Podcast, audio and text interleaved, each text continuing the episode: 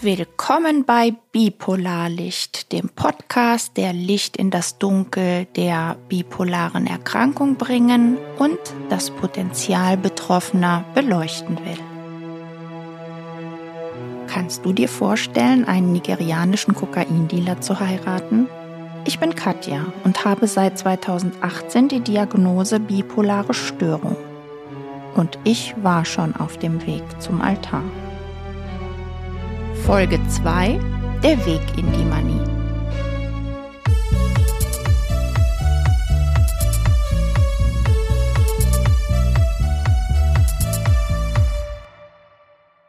Jetzt geht's eigentlich darum, wie ich in diese Phase, in diese extreme Manie geraten bin. Als kurzen Exkurs muss ich halt schon so ungefähr 20 Jahre zurückgehen, weil ich eigentlich seit ich 22 bin immer wieder depressive Episoden hatte und mit 27 auch meinen ersten Klinikaufenthalt, weil ich eine Depression hatte, die sehr, sehr schlimm war. Und zwischen 27 und 47 mindestens 10 depressive Episoden. Aber niemand hat eine bipolare Erkrankung diagnostiziert. Also niemand hat manische oder hypomane Phasen bei mir festgestellt. Ähm, hypomane Phasen bedeutet eine leichte Manie. Also das heißt, äh, dass die Symptome sich gar nicht so groß unterscheiden von irgendeinem, ja,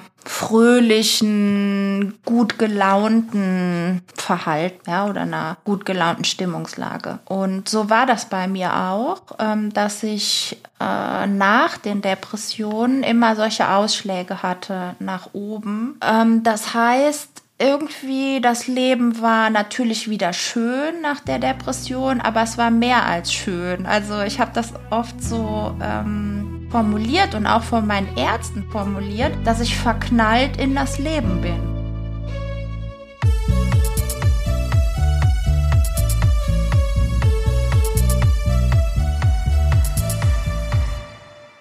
Und das ist halt schon eine Formulierung, die man tatsächlich öfter hört in diesen äh, Beschreibungen von einer Hypomanie, dass dann alles leicht ist und schön ist und ähm, gut gelingt und äh, ja, man wieder Energie hat.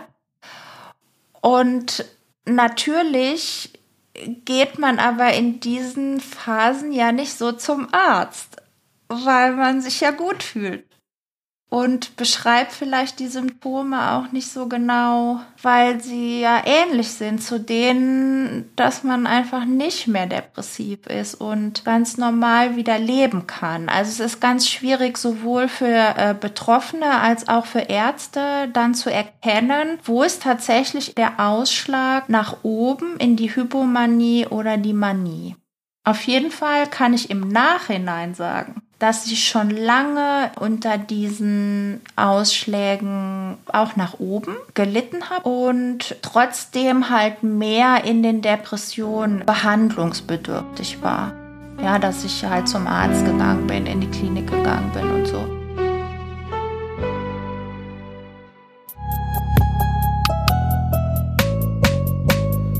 Die ersten Symptome der bipolaren Erkrankung treten meist schon im frühen Erwachsenenalter, ungefähr ab dem 20. Lebensjahr auf. Dabei erlebt etwa die Hälfte der Betroffenen zunächst eine depressive Episode. Die bipolare Störung wird zu diesem Zeitpunkt noch nicht erkannt und kann deshalb noch nicht entsprechend behandelt werden. Die Diagnose bipolar wird meist erst im Alter von circa 30 Jahren gestellt in diesem Alter kommt es auch oft zu einem ersten Klinikaufenthalt. In diesem Sinne passe ich genau in das Schema. Ich hatte mit 22 meine erste leichte Depression, die gar nicht diagnostiziert und behandelt wurde.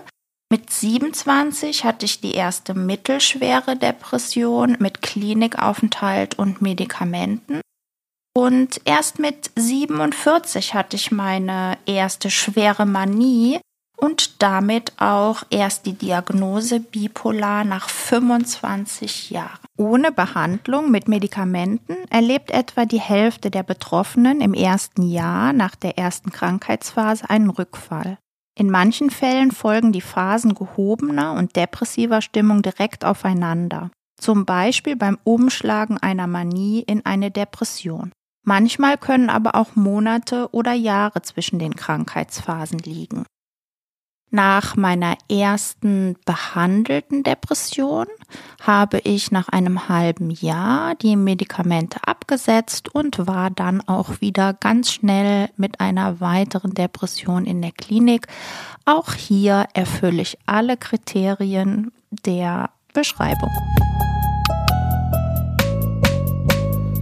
Wenn ich jetzt zu den Auslösern ähm, dazu sagt man in der Psychologie auch kommen sollte, dann gibt es mehrere Ereignisse, die da in meinem Leben wirklich tiefgreifend waren.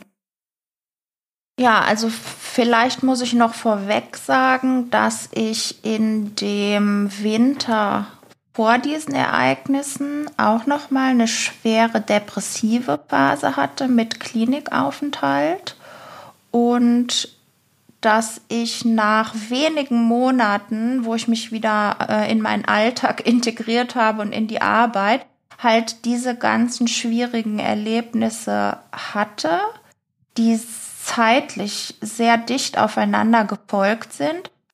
Also zum einen hatte ich eine Liebesgeschichte mit einem Mann, den ich über Tinder kennengelernt habe und der mir dann äh, etwas zu spät eröffnet hat, dass er verheiratet ist und ein Kind hat. Eine Affäre und ähm, ich war furchtbar verliebt in diesen Mann. Und äh, das gehört auch schon zu dieser manischen Symptomatik, äh, dass man sich schnell und viel verliebt. Also das waren schon so die ersten Anzeichen und ähm, der Mann hat dann irgendwann per SMS mit mir Schluss gemacht. Und das war für mich total bitter. Also der hat dann nur geschrieben, irgendwie meine Frau hat deine E-Mails entdeckt und äh, wir dürfen keinen Kontakt mehr haben. Das hat mich natürlich irgendwie emotional umgehauen, weil ich die Art und Weise einfach auch so furchtbar fand. Und direkt am nächsten Tag kam Caroline und hat gesagt, dass sie ausziehen will. Das heißt, dass eben diese Wohngemeinschaft, in der ich mich wohlgefühlt habe, die Wohnung, die ich wirklich so als mein Zuhause in Karlsruhe empfunden habe, aufgelöst werden sollte. Und das hat mich sehr tief getroffen, auch wenn ich das gar nicht so zeigen konnte. Aber das war das dritte Mal innerhalb von 15 Jahren, wo ich mit jemand zusammengezogen bin und das nach zwei, drei Jahren vorbei war. Und diese Auflösung von so einer gemeinsamen Wohnung ist ja nicht gerade leicht, zumal ich mich total wohl gefühlt habe und total geborgen. Diese Aussicht hat mich sehr stark verunsichert. Dazu kam dann die schon beschriebenen Auseinandersetzungen mit meinem Chef auf der Arbeit. Das spitzte sich dann natürlich immer mehr zu. Je manischer ich wurde, desto unkluger bin ich da aufgetreten. Und je schlimmer die zu mir wurden, desto manischer wurde ich. Ja, also das war echt so ein, so ein Kreislauf. Ja, dann war ich noch in einem Urlaub. Äh, und in diesem Urlaub hatte ich auch einen Konflikt mit meinem Onkel, der total eskaliert ist. Und all diese Schwierigkeiten zusammen haben mich halt immer weiter in diese Gefühlslage reinkatapultiert.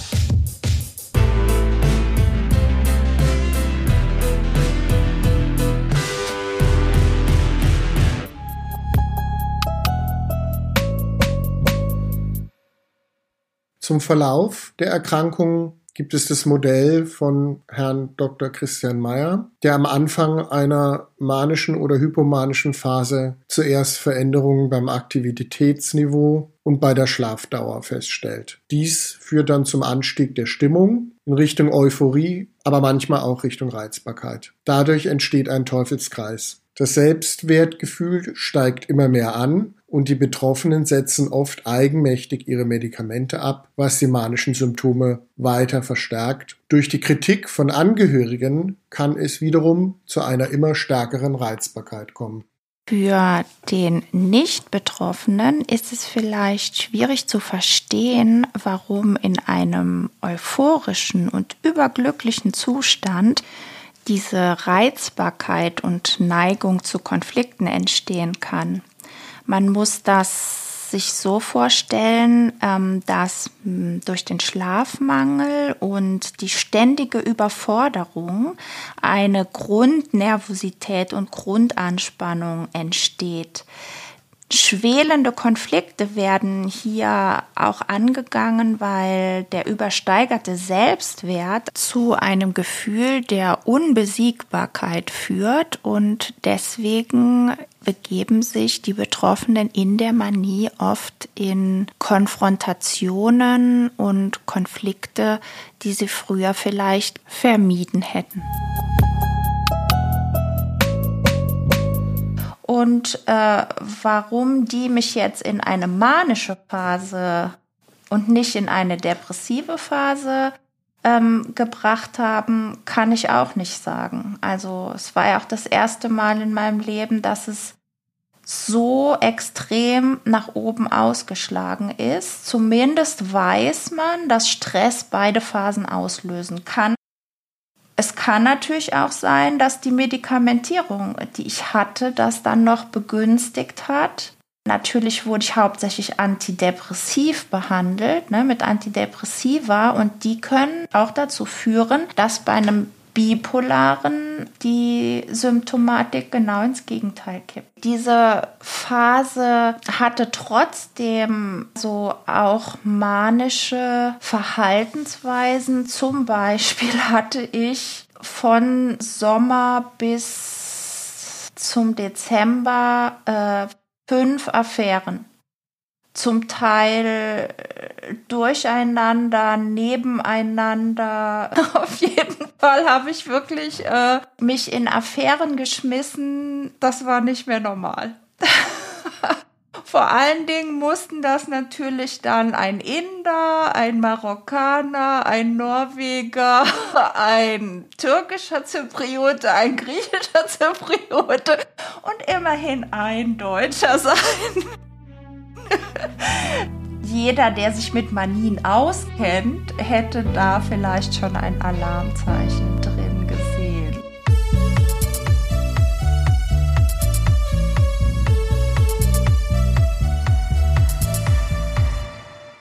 Diese manischen Symptome, die ich auf diesem Weg in die Manie hatte, ähm, kann man jetzt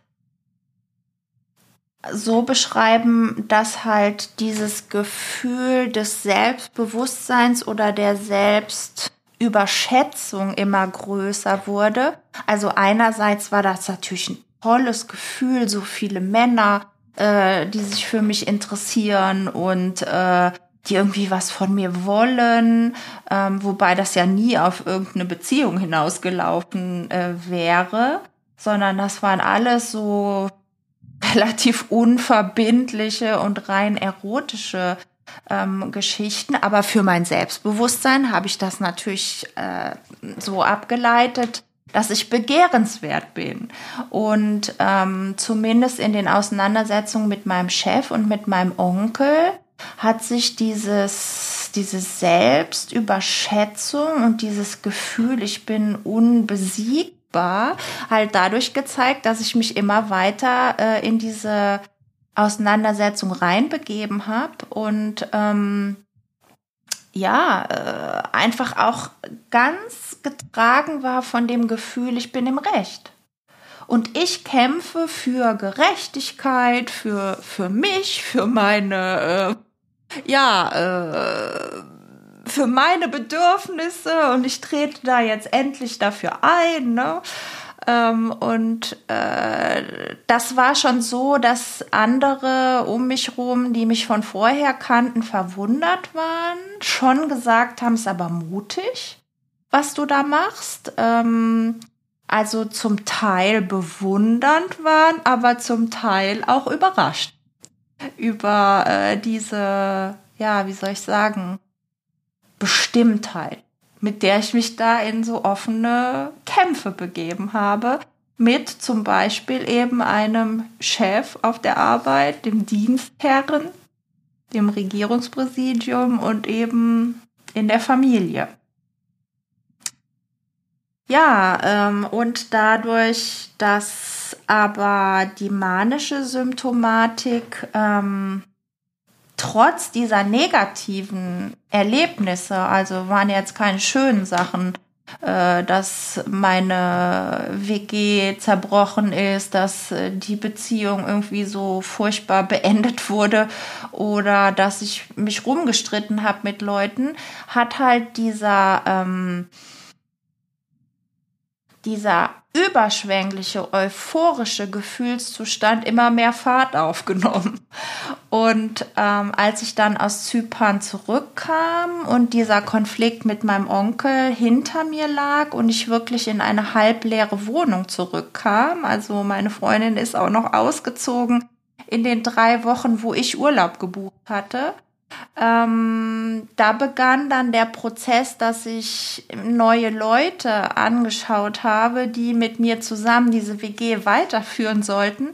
Und ähm, sie hatte mir über eine Anzeige fünf Kandidatinnen ausgesucht, die sich dann bei uns vorgestellt haben. Also sie wollte auch noch helfen. Ähm, und ja, einer der Kandidaten war dann eben Philipp. Und da ich ja sowieso schon in diesem Zustand, ich bin die Tollste, ich habe alles im Griff, ich kämpfe für die Gerechtigkeit und für mich und ähm, ja, das Leben ist eine große Party. Ähm, bin ich irgendwie mit wehenden Fahnen in diese Liebesgeschichte getaumelt, muss man sagen. Wobei, also mein Motto am Anfang, keine Beziehung unter WG-Mitbewohnern und auf gar keinen Fall.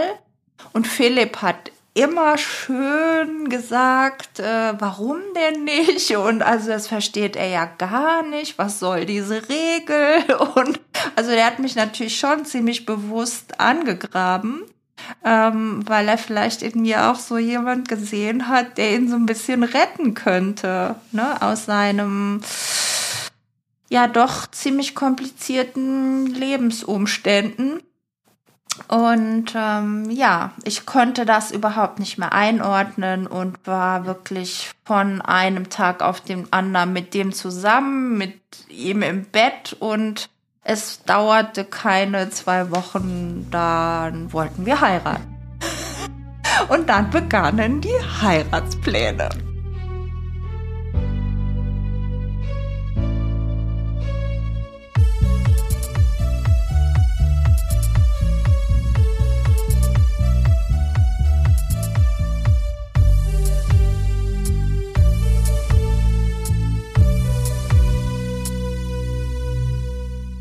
Anschluss an die Erzählung habe ich noch einige Hintergrundinformationen zur bipolaren Erkrankung zusammengestellt. Wenn ihr mögt, könnt ihr noch fünf Minuten zuhören. Ansonsten hoffe ich euch bei der nächsten Folge wieder dabei zu haben. Lasst uns kurz einen Blick darauf werfen, was Medizin und Wissenschaft bisher zur bipolaren Erkrankung herausgefunden haben. Natürlich ist die bipolare Erkrankung eine psychische Erkrankung. Psyche kommt ja aus dem Griechischen und bedeutet Seele, also ich spreche lieber von einer seelischen Erkrankung. Ursächlich hierfür ist auf jeden Fall eine Stoffwechselstörung im Gehirn. Im Einzelfall ist es nicht genau medizinisch erforscht.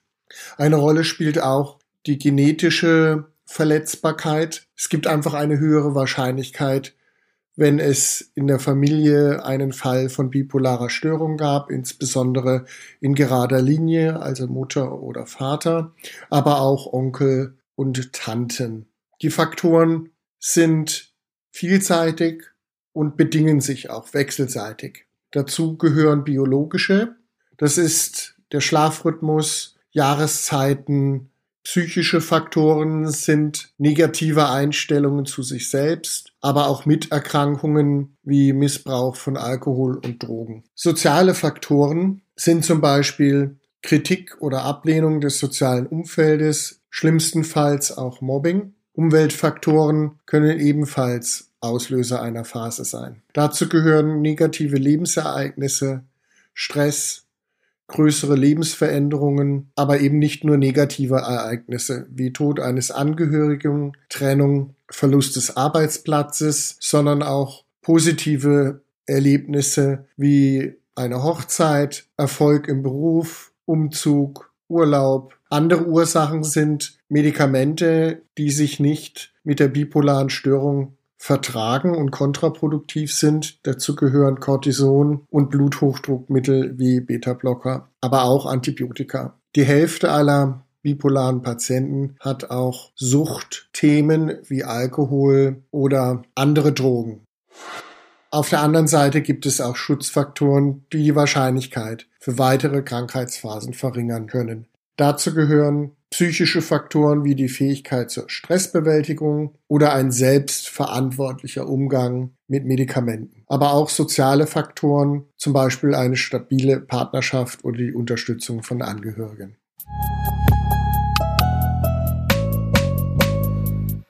Das Bipolarlicht wird produziert von Katja Höger im Rahmen der Selbsthilfegruppe Bipolar Karlsruhe mit Unterstützung von Michael Wagner und Ute Bausch. Die Musik produziert exklusiv für uns Jonathan Joachim. Die technische Bearbeitung übernimmt Jonathan Schwörer und insbesondere bedanken wir uns bei der AOK Karlsruhe und Isabel Gillner für die finanzielle Unterstützung unseres Projekts.